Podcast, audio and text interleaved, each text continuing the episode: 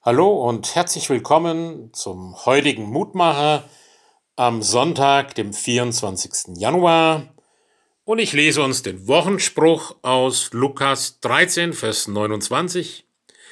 Es werden kommen von Osten und von Westen, von Norden und von Süden, die zu Tisch sitzen werden im Reich Gottes. Eine Verheißung Jesu auf das kommende Reich Gottes. Und der Abschnitt steht in einem Kapitel, wo es um die große Frage gibt, ja, wie Menschen auf den Weg kommen zum Reich Gottes.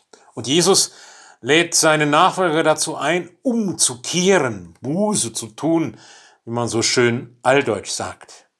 Für uns klingt das vom Sprachgebrauch her sehr nach bestraft werden.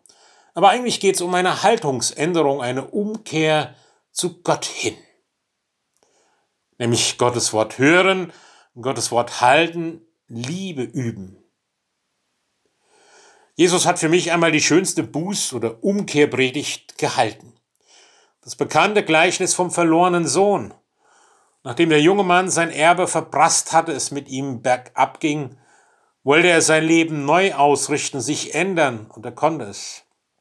Und der Vater hat die Tür zwischen den beiden nicht zugeschlagen, sondern offen gehalten, um einen Weg zum Neuanfang zu eröffnen. Das können wir auch.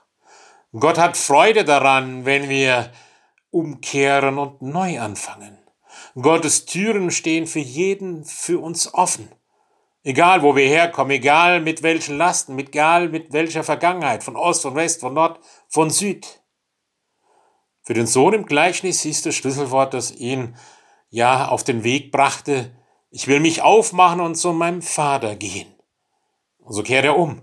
Und der Vater empfing ihn mit offenen Armen. Er schenkte ihm Vergebung. Er entschuldete ihn und vergab ihm Schuld. Und das ist ein Bild für Gott. Gott ist gnädig, barmherzig, von großer Güte.